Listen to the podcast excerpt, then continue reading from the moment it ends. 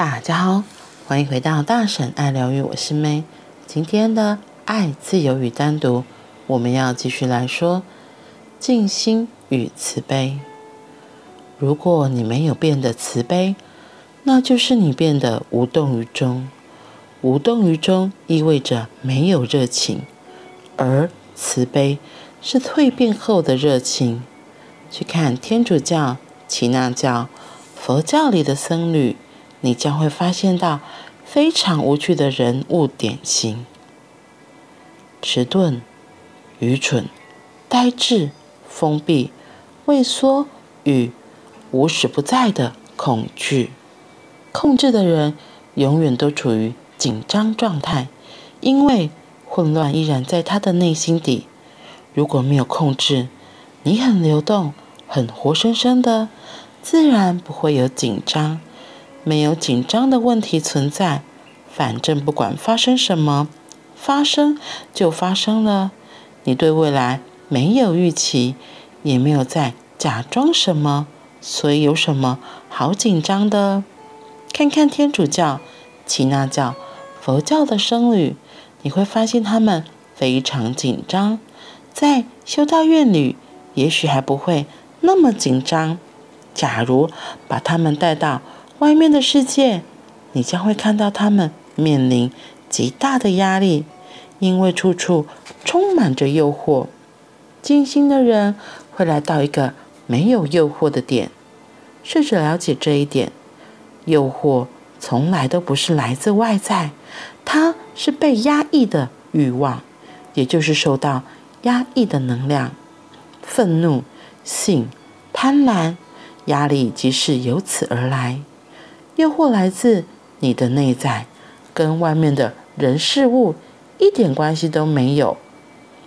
不是魔鬼跑来诱惑你，是你自己饱受压抑的头脑变邪恶。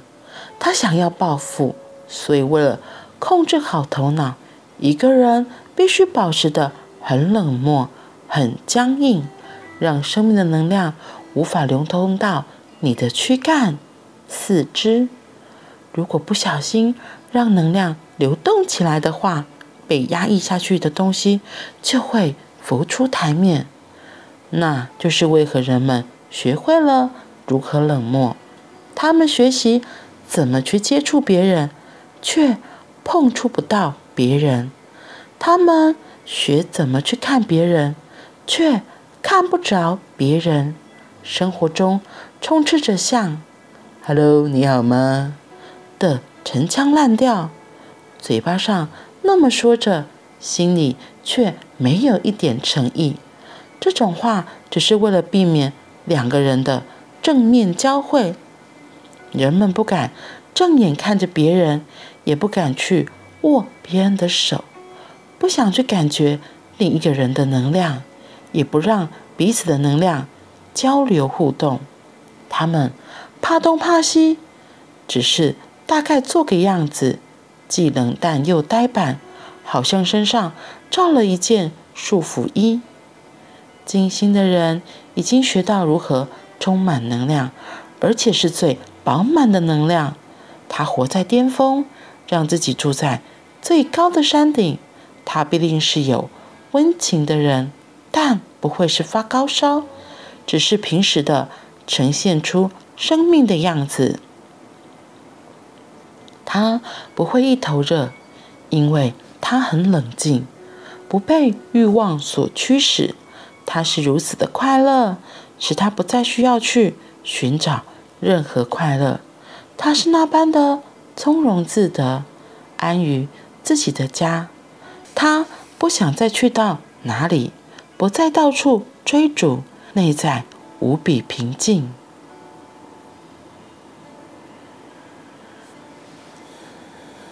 今天的这一段最吸引我的是中间那一段，他说到静心的人会来到一个没有诱惑的点，试着了解这一点，诱惑从来都不是来自外在，它是被压抑的欲望，也就是受到压抑的能量，愤怒啊、性啊、贪婪、压力都是从这里来的。然后他说到这个时候，我就想到。有一些宗教就好，反正就是有些宗教可能会被压抑，就是不可以婚前性行为嘛。然后甚至是如果你是修女啊、神父啊，或是你是出家人，你的这些行为都是被禁止、被抑制的，所以你不可能会有性生活。那怎么办？可是 这是马斯洛理论里面最基本的生理需求。最基本的生理需求你都没有被满足了，你觉得你你会开心吗？这就这就是很像八豆腰啊。问题，你的宗教告诉你别瞎假崩，有点夸张，可是就是如此啊。你别瞎假崩哦，你不可以吃饭呢。好，帮你透过其他的方式来满足这一项基本生理需求。可是它就像空了一块啊。你有想过吗？听起来你会不会觉得说太夸张的？哎，哪要喊呐？可是和尚尼姑他们就是不可以呀、那些嗯修女啊神他们就是不可以呀、我会说是那些教条禁止他们做这些事情。问题是，如果这些真的是很基本的生理需求，可是他却没有被满足，那怎么办？就像我用刚比较夸张说，你不可以吃饭，你别才假崩这件事情来譬喻。所以为什么很多真的出家人或是这些修行的人，所谓修行的人，他们有时候会被发现说，其实他们可能会有其他的替代的性生活的方式，这些其实都有报道过。那只是因为他们被规定你不可以这么做，可是他们基本原始的欲望都还是在的，所以这些被压抑的东西就转成像这里说，可能就变成愤怒啊、一些情绪啊、一些暴力呀、啊、等等的，因为就很像水沟本来要流通的，可是你硬是筑了很高的墙。水没有办法流，它只好流到别的方向去。可是这个需求，这个水源还是在的，那怎么办？它只好被用别的方式来给它一个出口。所以不行做爱了，变成怎样？他可能就压抑嘛，就愤怒啊，或是就想办法做其他的活动来弥补这一块。我自己会看到，然后就觉得很压抑的一点是。他说：“其实你那些诱惑根本就不是外面别人来诱惑你的，所谓的魔鬼也不是外在的魔鬼，是因为我的这个基本需求没有被满足之后，它变成了魔鬼。像我们举最常见的例子，像有些人，有些女生到夏天可能就穿的比较清凉，那她可能只是觉得这样比较舒服嘛。然后可是有些他压抑过度的人，就会觉得。”你穿这样是来诱惑我的，是你让我犯罪的。谁叫你穿那么少？那其实这个就是被压抑过头啦。是你自己的脑袋里原本就有这些邪恶的东西，就是你的这方面没被满足之后，就像我刚刚讲那个河河流被堵住了，他找找寻其他的方式，所以他的这个欲望没有被满足，他就往别的方向跑去，才会做出这些犯罪的行为。嗯。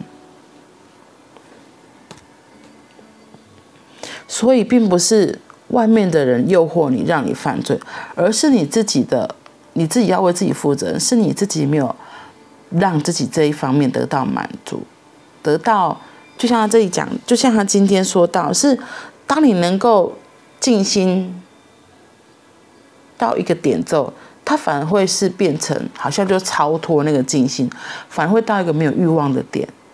我觉得就是像那个马斯洛那个理论。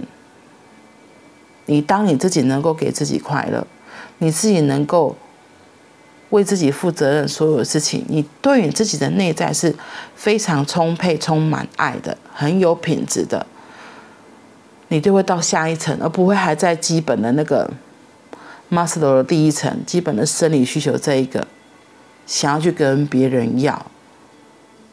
所以，假如一些出家人他们，他们可以透过所谓像静心这样的方式。或是往内在探寻，知道自己为什么这次要来？他为什么真的选择僧侣这样的生活，这样修行人的方式？他能够让自己的身心都达到一个平衡，是到一个宁静、正静心的状态的话，我会说他就从马斯洛的第一层生理需求就往上再跳好几个了，所以他就不会纠结在那个下面那个没有被满足的地方，他用别的方式去想办法找到出口来补这个洞。你能够了解吗？因为马斯洛的基本生理需求，它就是一个像一个三角形一样，它最基本的最底层生理需求，一唯有这个稳固了之后，才能够再到上面一层，再到上面一层，再到上面一层，它就是一个金字塔的形状。所以，如果我否定我自己说，对我就是有这个需求，我不用啊，我不要，然后骗自己，然后所以就。假装不去看，这就是很像盖房子一样，你的地你的地基没有扎稳，然后所以慢慢你可能盖到一楼或到二楼的时候，就开始觉得有点垮。这时候你才想说，那我用什么来补这个洞，补这个地基？那你觉得补的地基会比一开始的老老实实的盖来的稳固吗？肯定不会的啊，因为盖房子就是要。有很稳固的地基，它才能够稳稳的在一层一层的往上搭建，才不会跌宕啊，或是一个暴风雨啊，你的房子就被吹垮，你这个人的房子就整个都没了。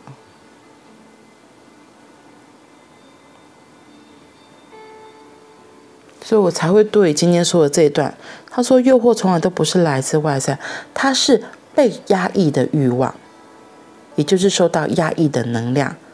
愤怒、性和贪婪，所以诱惑是来自你的内在，跟外面的人事物一点关系都没有。所以并不是魔鬼要来诱惑你，而是你自己压抑过头之后，你的头脑自己就生出了魔鬼来，才会去做一些你自己都不喜欢犯罪啊，或者其他的事情。所以。我觉得就是我们得先诚实的面对自己真正的想要，我们自己内心真正的渴望，而不是看到这些东西的时候假装不要，或是甚至是批判它。我一样举刚刚那个性需求这个东西，像我记得我伴侣之前跟我听过，他就是说他的那个宗教一开始会觉得要禁欲，那他的师傅后来发现。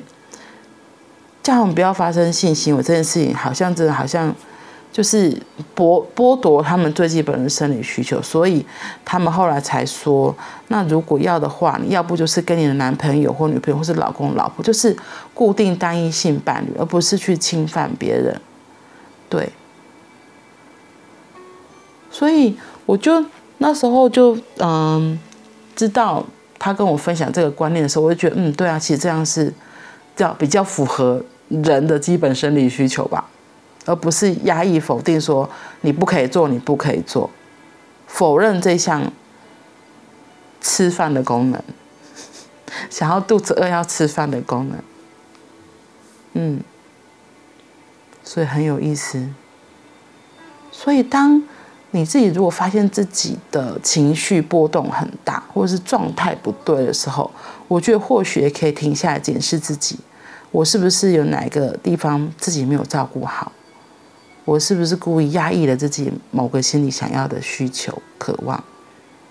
嗯，因为我自己也有发现，当我哎一样用吃饭来做例子，你想嘛，你巴肚无食，你巴巴肚枵无法度吃饭，你也枵我。像我自己也发现，我是一个不太能够饿的人。我只要饿，我可能我以前我觉得还好，可是就我。我们的好朋友圈有两三个，真的就是哈，哎，他肚子饿到饭点，阿里伯还有夹，哦，那个脸才臭到像我欠他几千万。他们就是说，就真的很饿啊，然后有什么事情比吃饭更重要？所以我们一定得先，那时候一起办活动的时候，我们得先满足他大豆芽这个东西，先满足了之后，再来做其他事情。这也很像一个那个台湾的俚语，嗯、呃，够虎做嘛够巴豆。够活做买够巴肚，所以第一是自己的生理需求要照顾好，下一步才有可能把你该要做的事情，然后这件事情给完成。不然你就一个心还卡在那，我巴肚子嘛就压，我肚子现在好饿哦，我真的就是很饿，然后一饿你就不开心，然后能量哎就不顺，事情做起来可能就会坑坑巴巴的，是吧？所以我觉得真的就是要看到自己的需要，看到自己的需求，好好的照顾好自己，这是最基本的。嗯，好啦。那我们今天就先分享到这里。今天是星期一，祝福大家都有个美好的开始。我们明天见，拜拜。